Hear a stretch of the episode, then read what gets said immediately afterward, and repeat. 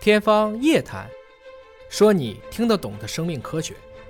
天方夜谭，说你听得懂的生命科学。各位好，我是向飞，为您请到的是华大基因的 CEO 尹烨老师。尹老师好，小伟同学好，今天我们聊聊肝脏啊，嗯，呃，肝脏呢是民间觉得是个解毒的、解酒的对啊对，排毒的一个器官。那么它也是个非常神奇的器官。那么现在就有华人科学家呢在科学杂志上发表了文章，说肝脏即便是在切掉了百分之九十的情况之下，你只留了那百分之十，它还能够重新长到原来那么大。就肝脏的体积始终跟人体的这个身体的大小成一定比例是不变的，你只要不把它完全切干净，嗯，就能够长回来。对啊，这个神奇的肝脏，今天跟尹老师聊一聊。我们以前说一直说心是劳模，嗯，其实心脏还会停一下的，嗯，因为它总是 偶跳尔偷停是吧嗯跳停，也有偷停，但是它平时也不是一直跳，嗯，而肝包括肾，它这种滤过的作用、嗯解毒的作用，或者你说代谢的作用，其实是一直在执嗯行，所以肝其实更是劳模，而且其实成年人之后，我们能够再生的东西不多，嗯，可以说红细胞能再生啊，皮肤细胞能再生啊。但你说真的把一大块儿切掉了以后，它还能原封不动的照那个往上长，嗯，那其实肝脏真的是属于再生之王，就壁虎的尾巴是吧？器官当中的再生之王。嗯，所以其实有的时候呢，也有一些叫做这种爆肝儿，爆肝儿， 突然这个肝儿就不是咱们吃的那种爆肝儿，我突然想到了菜。哎，像一些自免肝儿啊，或者是它有一种特别恶性的，就瞬间一个肝脏就可以，就像一夜白头一样，大量的爆掉了，肝细胞就坏死。哦啊，就这个就病程的进展就像爆炸一样，嗯啊，有这样的情况，嗯，也就证明可能肝脏的本身细胞和细胞之间的抑制性没有那么强，所以它才可以迅速的就都变成一个快速增殖的这么一个状态。就它既可以迅速的变坏，对也可以迅速的长回来，哎对吧？它的前提就是在于它的抑制性不强，嗯啊，就是基本都一样。因为从结构上讲呢，这个肝就是有很多很多个这样的六边形的单元，一层层的那叠么上像蜂巢一样，啊，就是这样子。那你理解成呢，乍一看好像就是一堆六边形，嗯然后每一个里面又是有很多很多就雷同的、类似的肝细胞组成的。有一些结构单元就是一个六边形的，我们一般称之为叫肝小叶啊，嗯它大部分就是肝细胞。但是到底是哪一部分肝细胞决定了它有这么强的再生功能？其实今天讨论这个文章重点就是解释这个。那么如果能搞清楚这个，对维护肝稳态啊、肝修复啊，那各种肝病，嗯你比如说肝硬化、肝癌，就可以给出一个很好的指导作用。那它找到了什么样的细胞呢？这个细胞跟这种肝脏的再生或者突然的变坏又有什么关系呢？它是有两篇啊文章，其实一起来阐述这个问题的。第一篇呢是这个中科院叫分子细胞科学卓越创新中心，听了很长啊，简单的就叫做你就记得细胞中心吧。嗯，它是一个叫周斌的博士来领衔的，他做什么呢？其实是用一种还是单细胞的技术，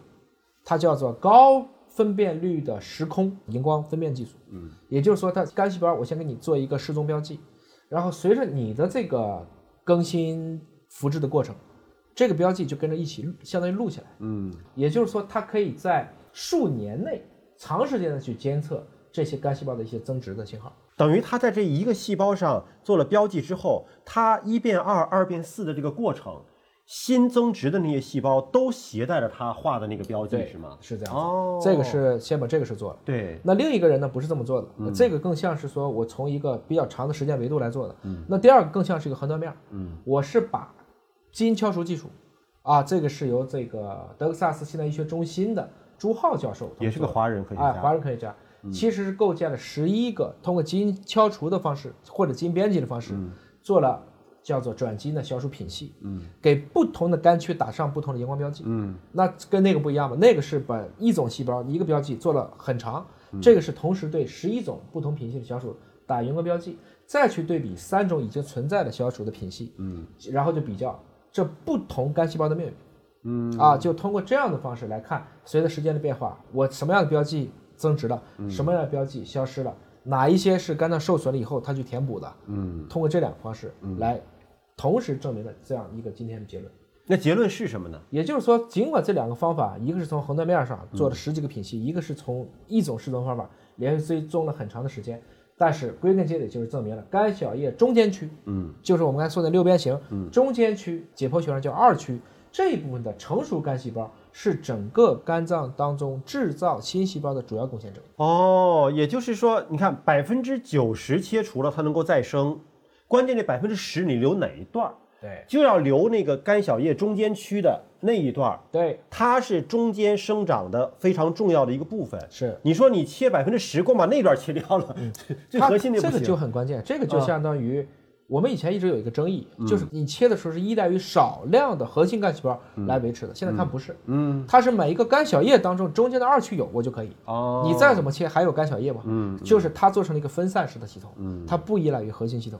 你还记得《七龙珠》里那个沙鲁吗不记得了。孙悟空、孙悟饭最后合起来打的一个人造人，嗯，他一开始是把他的上半身打掉了，但他下半身剩的很大，他可以再生出来。啊，第二次是自爆了，啊但他为什么出来呢？后来沙鲁说，设计他的时候，嗯他在大脑中心有一个核心的干细胞团啊就是干细胞，只要这一部分没被炸掉，它就可以重新分化成一个新生的沙鲁。嗯，那干细胞很明显是用的第一种方式，没有这个核心的干细胞团，而是通过干小叶的中间区分散在各个区域了。所以你怎么切，切百分之九十，我还能给你想办法恢复。它是去中心化的，去中心化的，在各个干小叶里边的核心区，对对吧？分散开来了。是其实这也说明了一个问题啊，因为在所有的肿瘤当中啊，临床医生也讲到说，肝癌是进程可能是最快的，你哪怕是一年一次体检，也不一定能够防止发现晚期肝癌，因为有的时候是三个月到六个月。呃它抑制性太雷同了，细胞都一样。嗯啊，你还记得我们当时讲过塔斯马尼亚的那个带獾咬了一口，嗯，然后肿瘤就传染了。呃免疫系统一呃样的完带系统一欢，样，哎，就跟干细胞一样，因为都一样，所以我对再生时候也快，但是我出问题时候也很快，所以一旦某一个肝小叶的细胞出问题了，它可能传导的也嗯周围就防不了，因为都一样啊。所以这其实在提示我们呢，就是如果说要预防肝脏的疾病，那得怎么入手呢？还是得从健康的生活习惯开始。对，首先把脂肪肝能够小一点，对嗯这我们都该努力。第二个是尽量要早点接种疫苗，不要得这个肝炎，然后少喝酒呗，嗯然后少熬夜呗，不要克肝嘛，宁肯克金，不要克肝。所以就你看说的这个事儿，大家都懂，都知道，关键能不能做到嗯，，是是吧？ 就是知易行难啊。你了解了这种肝脏的特性之后，其实更应该好好的呵护我们身体当中的这一个默默无声的劳模，对它是真正的劳动模范。嗯是这样子的啊。好，感谢您关注今天节目，下期节目时间我们再会。